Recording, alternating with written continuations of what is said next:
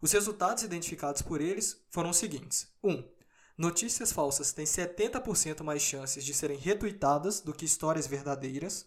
E 2. Histórias verdadeiras levam cerca de 6 vezes mais tempo para atingirem 1.500 pessoas do que histórias falsas. Oiê, meu nome é Matheus Sales e este é o Guia Mango, podcast sobre direito, ciência, tecnologia e inovação. No episódio de hoje, nós vamos conversar sobre o projeto de lei 2630 de 2020, que também é conhecido como PL das fake news. A análise proposta aqui está estruturada basicamente em três livros que são centrais para essa discussão. O primeiro, Do Trans e a Vertigem, de Rodrigo Nunes. O segundo, Estratégias contra Fake News, coordenado por Eduardo Jordão. E o terceiro, Os Engenheiros do Caos, de Juliano da Empoli. Bom, o PL das fake news foi aprovado no Senado Federal no dia 30 de junho de 2020 e enviado à Câmara dos Deputados no dia 3 de julho de 2020. Esse projeto ainda segue em tramitação na Câmara, não tendo sido apreciado. O objetivo da legislação proposta é estabelecer normas, diretrizes e mecanismos de transparência para provedores através da internet, assim como também as diretrizes para o seu uso. A legislação é aplicável a provedores de redes sociais, como o Facebook e o Instagram, ferramentas de busca, como o Google e o Bing, e de mensageria instantânea, como o WhatsApp e o Telegram, ainda que as atividades sejam realizadas por pessoa jurídica sediada no exterior, desde que 1. Um, constituídos na forma de pessoa jurídica, 2. ofertem serviços ao público brasileiro e exerçam atividade de forma organizada, e 3. tenham mais de 10 milhões de usuários registrados no país. Bom, mas antes de analisarmos as principais disposições desse projeto, vale aqui contextualizar a discussão na qual está inserido. Ao longo dos últimos anos, com a consolidação de provedores de redes sociais e ferramentas de busca de mensageria instantânea como veículos de produção e veiculação de conteúdo, foi possível observar práticas de desinformação e de divulgação de informações falsas de modo geral se tornarem cada vez mais recorrentes. Em 2020, por exemplo, houve uma avalanche de fake news na América Latina no contexto da pandemia de Covid-19, com diversas denúncias infundadas, como por exemplo de que caixões brasileiros estavam sendo preenchidos com pedras para aumentar o número de mortes por Covid-19 no país ou, por exemplo, de que drones estavam sendo usados para contaminar deliberadamente comunidades indígenas no México, além também da promoção de supostas curas sem qualquer tipo de embasamento científico. Nesse sentido, foi encaminhada ao YouTube, inclusive, uma carta assinada por mais de 80 grupos, incluindo o Full Fact in the UK e o Washington Post Fact Checker, indicando que a plataforma hospeda conteúdo com desinformação sobre a Covid-19 e além de hospedar também vídeos que apoiam a narrativa de fraude durante a eleição presidencial dos Estados Unidos, Nessa carta é solicitado que o YouTube, essa plataforma, adote medidas como 1. Um, compromisso de financiar pesquisas independentes sobre campanhas de desinformação. 2. Fornecer links para refutações dentro de vídeos que distribuem a desinformação. 3. Impedir que seus algoritmos promovam infratores reincidentes. E 4. Atuar de modo mais ativo no que diz respeito à desinformação em vídeos em outros idiomas além do inglês. Mas no debate das fake news há várias questões sensíveis além destas mencionadas, e aqui nós vamos destacar três principais. A primeira é o troll. O troll é aquele que tem como objetivo despertar reações fortes nas pessoas, para que essas reações sejam depois instrumentalizadas, usadas para fins políticos e ou comerciais. O troll ele pleiteia a inocência de suas ações, mascarando-as como se fossem piada e diversão, e a partir disso ele introduz polêmicas e controvérsias no debate público, que, enquanto para alguns são tidas como é, sérias, verdadeiras, fidedignas, para outros ficam na margem do humor e da piada. E a principal estratégia do troll está no engajamento. Como a trollagem ela desperta uma série de emoções, ainda que essas emoções sejam negativas, elas impulsionam aquele conteúdo. Uma vez que, seja para rebater ou para reforçar, milhares de pessoas podem divulgar o material e a sua fonte. Outra questão sensível aqui destacada é o endereçamento de mensagens. Atualmente, é possível endereçar mensagens específicas e personalizadas para pessoas determinadas, sem que essas mensagens se tornem de conhecimento geral. Pode-se, inclusive, endereçar mensagens que são contraditórias entre si ou que eventualmente contêm argumentos controversos, sem que elas sejam publicizadas para um amplo público. Essa estratégia ela permite uma maior proximidade entre o remetente e o destinatário, então entre aquele que divulga as informações e aquele que recebe, e também obstaculiza, cria impedimentos para ferramentas de controle e checagem de fatos.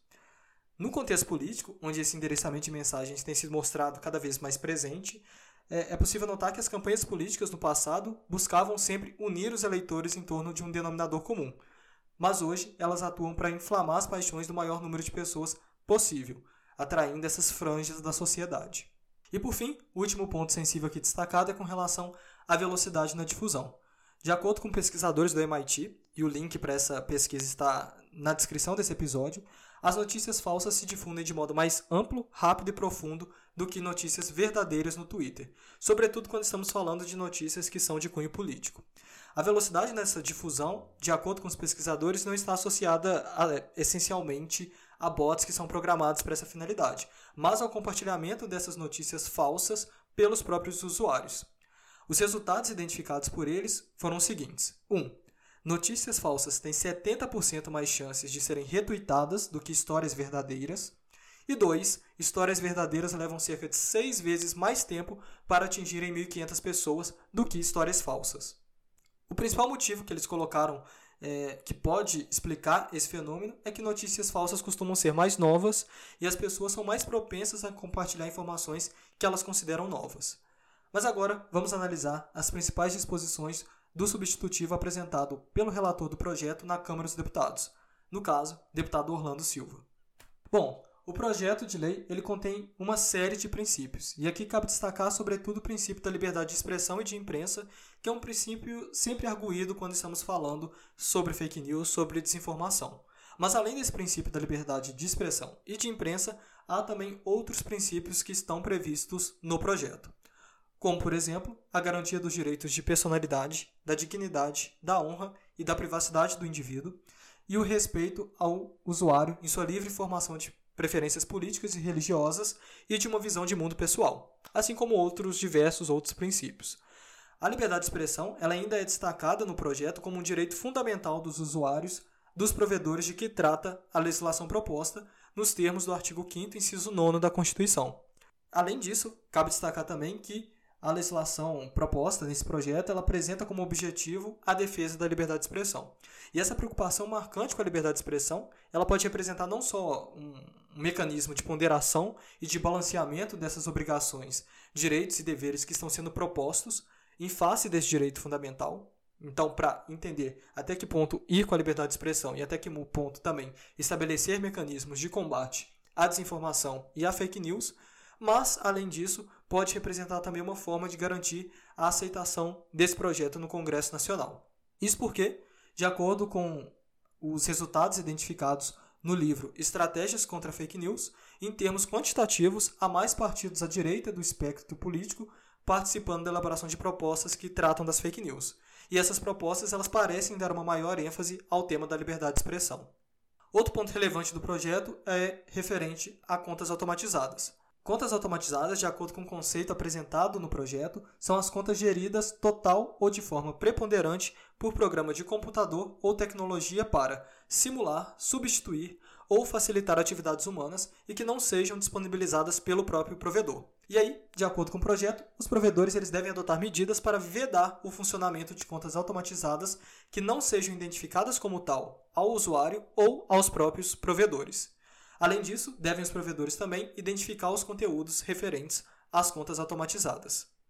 Também cabe destacar o que diz o projeto com relação a conteúdos impulsionados e publicitários. De acordo com as disposições dessa legislação que está sendo proposta, o projeto tem como objetivo garantir a transparência no que diz respeito à seleção de conteúdos impulsionados, que são os conteúdos que têm o seu alcance ampliado mediante pagamento, e publicitários, que são conteúdos veiculados em troca de pagamento, que são disponibilizados aos usuários. Além disso, o projeto determina também que os provedores devem adotar medidas para identificar todos os conteúdos impulsionados e publicitários em que a distribuição tenha sido realizada mediante pagamento ao provedor. A identificação desses conteúdos ela deve ser sinalizada, inclusive, de maneira destacada pelos provedores. E essa sinalização ela deve ser mantida mesmo quando o conteúdo for compartilhado, encaminhado ou repassado de qualquer outra forma. Essa obrigação está em consonância, inclusive, com o artigo 36 do Código de Defesa do Consumidor, que prevê que a publicidade ela deve ser veiculada de tal forma que o consumidor, fácil e imediatamente, a identifique como tal. Também é previsto no projeto, no que diz respeito especificamente ao contexto político, que os provedores devem disponibilizar aos usuários a visualização de todos os conteúdos de propaganda eleitoral impulsionada e conteúdos que mencionem candidato, coligação ou partido, com informações, por exemplo, sobre o valor total gasto pelo candidato, pelo partido ou pela coligação para a realização de propaganda na internet, Além disso, também identificação do anunciante por meio do CNPJ ou do CPF, entre outras informações. Já no que diz respeito especificamente à transparência, é previsto no projeto que os provedores devem produzir relatórios semestrais de transparência contendo informações sobre as medidas que estão sendo empregadas para o cumprimento da legislação proposta. E, no caso dos provedores de redes sociais e de serviços de mensageria instantânea, esses relatórios eles devem conter também informações sobre os procedimentos e decisões relativos à intervenção ativa em contas e conteúdos gerados por terceiros quando implicarem em exclusão, indisponibilização, redução do alcance, sinalização de conteúdos e outras que restringam de alguma forma a liberdade de expressão. Esses relatórios eles devem ser disponibilizados ao público em até 60 dias após o término do semestre em questão e eles devem ser elaborados em, em linguagem clara e, quando possível, também utilizando recursos de acessibilidade. Com relação à distribuição massiva de conteúdos, o projeto prevê que os provedores de serviços de mensageria instantânea devem projetar as suas plataformas para limitar essa distribuição massiva de conteúdos e mídias, devendo, para tanto, por exemplo, instituir mecanismos para ferir o consentimento prévio do usuário para inclusão nesses grupos de mensagem, listas de transmissão e outros mecanismos equivalentes de agrupamento. Além disso, devem ter também autorização para inclusão desabilitada por padrão, ou seja, quando o usuário iniciar o uso na plataforma, essa autorização, que precisa ser prévia para inclusão nesses grupos de mensagem, listas e mecanismos de agrupamento, ela deve vir desabilitada, podendo, se o usuário assim decidir, habilitar essa possibilidade.